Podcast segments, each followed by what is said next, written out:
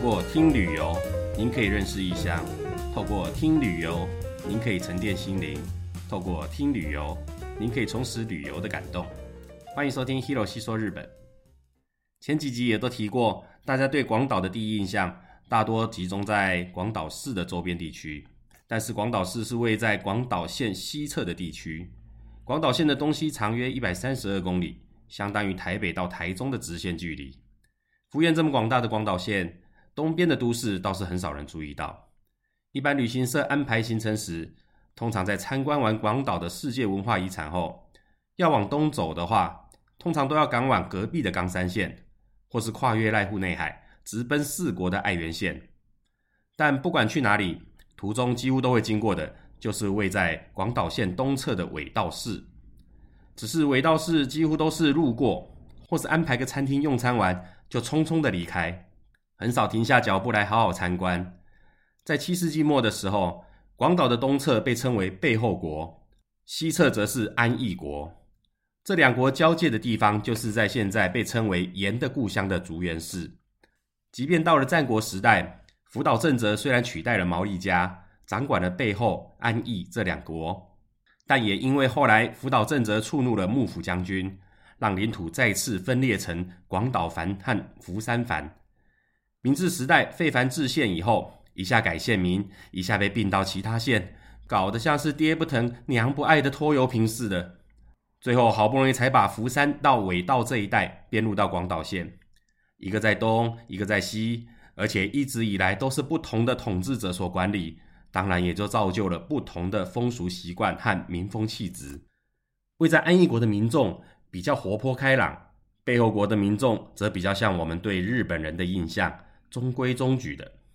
而且，尾道市自古以来一直都是水运和陆运的交通要冲，自然也孕育了无比丰富的文化和景观。这么棒的地方，怎么可以忽略它呢？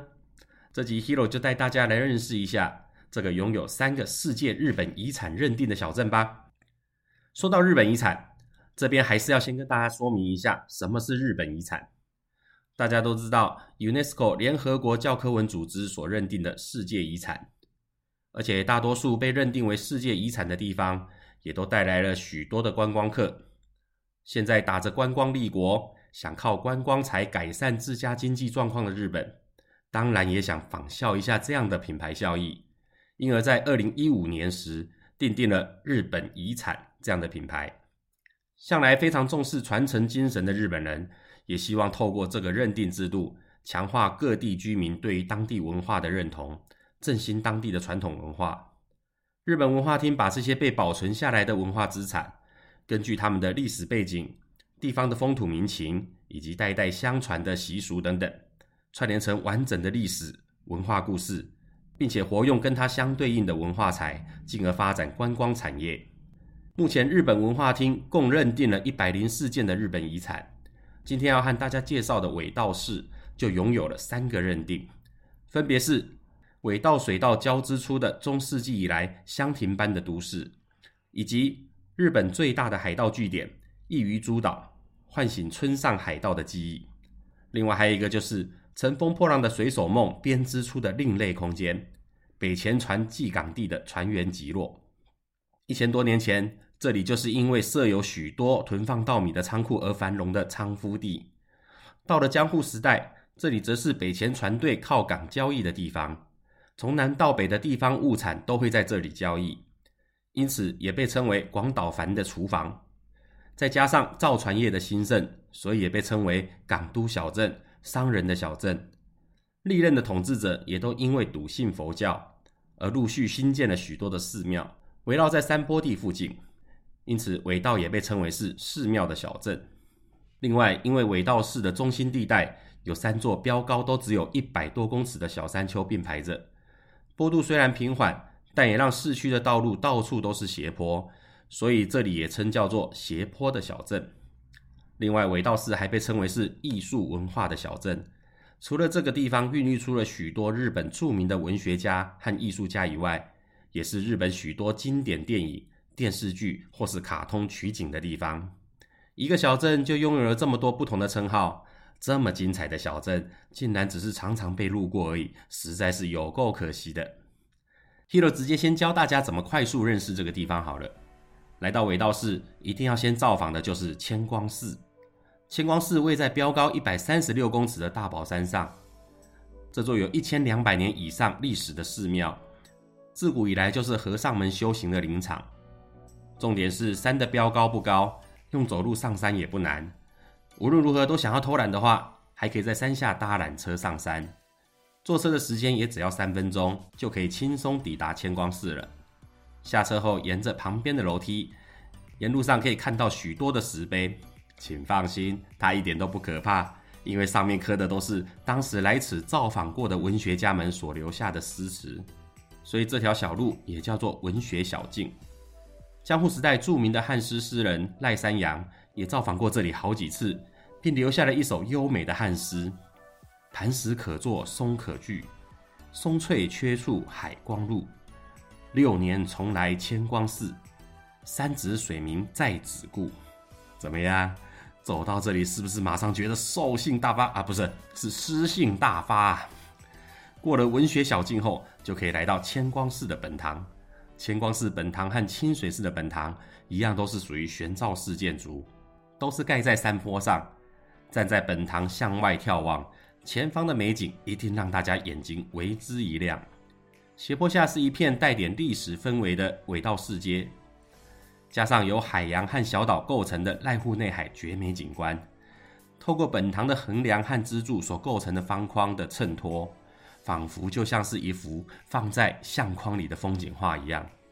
从江户时代到明治时代，尾道因为港都的地位，让尾道也成了广岛最富有的商业地。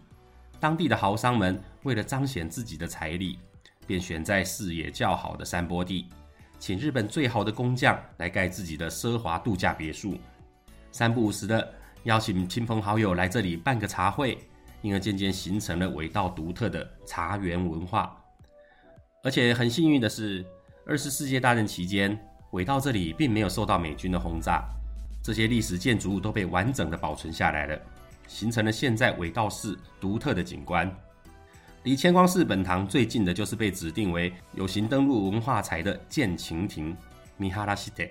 这栋原本已经无人居住的别墅，这几年因为民间的法人团体成立了尾道空屋再生计划，将它重新整修后，现在化身为美丽的咖啡馆。逛完了千光寺后，顺便来这里喝杯咖啡，在豪华别墅里欣赏濑户内海的美景，也是别有一番滋味呢。当然，山上还有樱花圣地的千光寺公园和建筑大师安藤忠雄所设计的尾道市立美术馆可以参观。下山的时候，Hero 也强烈建议大家不要再偷懒了，一定要靠自己的双脚走下去。毕竟标高也只有一百多公尺而已，走下去一点也不累，而且这样才不会错过了尾道另一个隐藏版的封号——猫的小镇的独特景观。从千光寺往山下走，大约两分钟左右，就可以看到一条全长两百公尺、名为“猫之细道”的小巷子。这条小巷子完全没有辜负它叫“猫之细道”的称号，因为街道最窄的地方大概就只有一个人的肩宽而已。左右两侧被民宅和森林包围着，有着一股柳暗花明又一村的氛围。这一带也因为刚刚提到的老屋再生计划，原本废弃的房屋经过一番整顿后。现在变成了各式各样巷弄里的个性商店或饮食店。小路四周随处可以看到相当可爱的猫浮石。这些猫浮石是艺术家原山春生将海边的鹅卵石晒干后，然后用特殊的涂料在石头上面重复上漆烘干，再画上猫的五官。前前后后大概要花八个月的时间才能完成作品。最后还要拿到神社开光后才会被放在这里。现在猫之细道里面共有超过一千颗以上的猫浮石了。另外，地上也可以看到许多猫的地面艺术作品，还有随处放置的艺术装置。走到这里，仿佛来到了可爱的童话世界。在这里可以逛逛商店、吃吃点点、和猫咪玩耍以外，找找看能找到几颗猫浮石，也是一种乐趣呢。即使不是猫迷，也一定要来走走的猫的圣地哦。光是一个千光寺周边，就浓缩了尾道市这么多精彩的元素了，也难怪尾道市会被认定为是香亭般的都市了。尾道市的第二个日本遗产就是这里曾经是日本最大的海盗据点。虽然名为海盗，但是感觉比较像是海上保安队的性质。因为濑户内海的海域里有大约一百四十个小岛，因此受到潮汐的影响，而形成时速约十八公里的强大海流。不熟悉这里海域状况的船只，在这里遇难是家常便饭的事。村上海盗的工作其实就是收钱让你安全渡海，并且维持海上的治安。虽然现在的交通主力已经不靠船只了，岛和岛之间也靠桥梁连接起来，但也因为这么多的桥梁。让这个地方多了一个名气响叮当的观光元素，那就是自行车跳岛。这个活动是尾道观光中 Hero 最想推荐给大家的行程。现在大家来回广岛和岸原县，都是靠汽车和巴士为主。这么美丽的海上风情，就这样快速的通过，都没能好好的欣赏。但是换坐脚踏车，那就应该很不一样了吧？横跨广岛县的尾道市到爱媛县的金治市的所有跨海大桥，在一九九九年时完工了。当年金治市长就希望让自行车能在桥上自由通行，但是尾道市却完全没有这样的想法。即使想要配合，硬体和软体方面的准备也都相当不足。虽然一心想要推广自行车跳岛，但是却自爱难行。后来在新上任市长的长期沟通。并积极的扩充相关设备和服务后，由尾道市担任观光开发，自行车软一体相关的则由金治市主导。两市经过了十年以上的磨合，才在二零一二年时完成了全日本第一条的跨海自行车道，同时也是全日本第一条在一般车道旁画上蓝色导引线的自行车道。开通后，台湾的巨大机械工业，也就是捷安特自行车的创办人。主动邀请广岛县知事和爱媛县知事一同用自行车跨海。虽然捷安特背后的目的是为了要增加自家脚踏车的销售量，但确实也帮这条跨海自行车道打响了知名度。接下来更掀起了一股世界性的自行车热潮。二零一三年，这条岛波海道自行车道被米其林绿色导览选定为一颗星的观光景点。二零一四年，美国的 CNN 把它评选为世界最美丽的七条自行车道之一。隔年又被刊登在《孤独星球旅游指南》里。导播海盗自行车道在世界上已经是粉丝必访的自行车圣地了。现在为了因应不同客群的需求，想要骑自行车体验濑户内海的风景，也有很多的选项。最轻松的 course 只要骑短短的四到五公里，大约三十分钟左右，也有两个小时的。还可以边骑边拍照，顺便停下来参观景点。如果要全程骑完的话，大约七十公里。一般速度的话，大概花个六个小时就可以骑完了。真的很腿软，没办法踩太久的，就干脆直接租电动脚踏车，轻轻松松骑完几十公里。所以这个活动算是老少咸宜，唯一的门槛就是要会骑脚踏车。相信大家亲自骑过一遍后，一定能体会到，果然濑户内海用骑的最美。骑完自行车消耗大量热量，腿也都软了。接下来当然就是要赶紧祭自己的五脏庙喽。来到尾道，不得不吃的就是大名鼎鼎的尾道拉面啦。现在光是一个尾道市就有二十几家的尾道拉面店，只是大部分店家的看板上写的都是中华拉面。所以，正确的来说，尾道拉面是起源于尾道的中华拉面。现在市面上也可以买到各家大厂牌推出的尾道拉面的泡面，它已经可以算是日本拉面代表的口味之一了。尾道拉面基本上是酱油口味的拉面，但是它可是集结了陆海空三军，也就是猪、鸡、鱼这三大素材的结晶。和一般酱油口味拉面最大不同的地方是。汤的表面会浮一层猪背脂肪的碎块，因为尾道拉面在制作时，通常会把猪背脂肪切碎炒香后，再加入高汤和酱油调味。汤头基本上以鸡骨头为主，重点是还多加了小鱼干一起去熬煮。看起来好像很油腻，但是鸡骨清汤中加入了小鱼干所产生的鲜味，让汤喝起来感觉很清爽，带有酱油的甘甜又不会死咸。炒过的猪油脂让汤头多了酱油拉面所没有的香气，味道也更加的浓郁。面则是扁平状的，通常会放上一大块的叉烧肉和象征中华拉面的笋干。只要尝过一口，一定会留下深刻的印象。各位台湾的乡亲朋友们，来到尾道，如果没吃到尾道拉面，就太对不起台湾了。尾道拉面可是我们台湾之光啊！因为最早发明尾道拉面的就是我们的乡亲朱阿俊先生了。二次大战前，尾道聚集了许多来自中国大陆的工人，在这边建造船舰，所以带来了中华拉面的文化。但是战争期间，因为物资管制，中华拉面店都关掉了。二战结束后，工人们都离开了，造船业也都没落了。但是朱阿俊选择留在此地，当时他就在路边摆起了拉面摊。早期台湾的农村里，大家都是拿猪油块来炒菜的。在战后物资贫瘠的情况下，朱阿俊为了让这碗面有肉的香气，也把台湾人做菜的习惯融入到拉面里，才把猪油块切碎后来爆香。没想到一个小小路边拉面摊的老板独创的技法，却深深地影响了在地拉面的文化。原本只是路边的小摊贩，后来也变成了中华面店朱华园。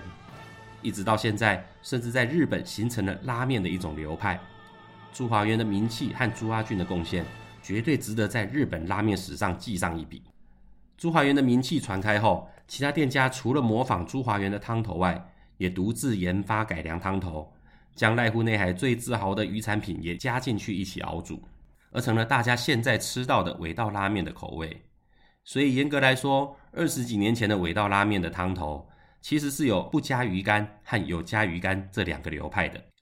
到了九零年代，一家专门做鱼产品加工的公司阿早真味，当时为了跟上消费趋势，于是决定开发能代表当地的拉面来当伴手礼。但是到了制造工厂洽谈时，对方却说，只是一家水产加工商，要完整重现尾道拉面的味道是绝对不可能的吧？那你哪没来的蒙的呢？真的是完全被看扁了。阿早真味也因为这句话火都被点着了，赌上自己职人的精神，无论如何都要想办法开发出味道不输当地拉面店的拉面伴手礼。前前后后花了三年的时间，好不容易才研发出了真味屋的尾道拉面这个商品。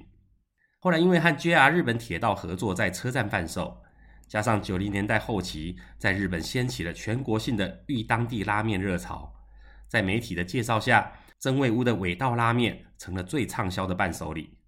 尾道式的中华拉面也被媒体统一称为尾道拉面，让名声传播到全日本。虽然统称叫尾道拉面，但是各个店家还是有各个店家自己的味道，加入的配菜也不尽相同。Hero 推荐大家一番馆这家店，他们家的拉面不论是汤头还是面条，都堪称完美。现在也开始在日本各地方展店，是常常被电视节目介绍到的超人气名店。另外还有一家必吃的超级名店——斯塔夫吉鸟富士，在当地和珠华园并列为尾道拉面的始祖，只比珠华园晚两年开业而已，但却是唯一被米其林导览介绍过的店家。不愧是老店，外观和内装完全是五零年代的纯昭和风。店内也只有十个位置。就一对老夫妻在煮面而已。在二零一八年登上米其林导览广岛特别篇后，现在不管几点去，几乎都要排队才吃得到。吃哪一家比较好？小孩才做选择。既然都到了尾道，当然两家都一定要吃到才行喽。尾道可以玩的元素还有好多好多，隔壁的竹园市和福山市也非常的精彩。Hero 自己也计划了一个只有广岛六天的行程。希望以后有机会能带听众朋友们一起来认识东广岛的美哦。好啦，这期就和大家分享到这里。喜欢我的内容的话，希望大家能给 Hero 五颗星的评价，并且追踪我的频道。有任何想法或建议，也都欢迎留言告诉 Hero 哦。拜拜。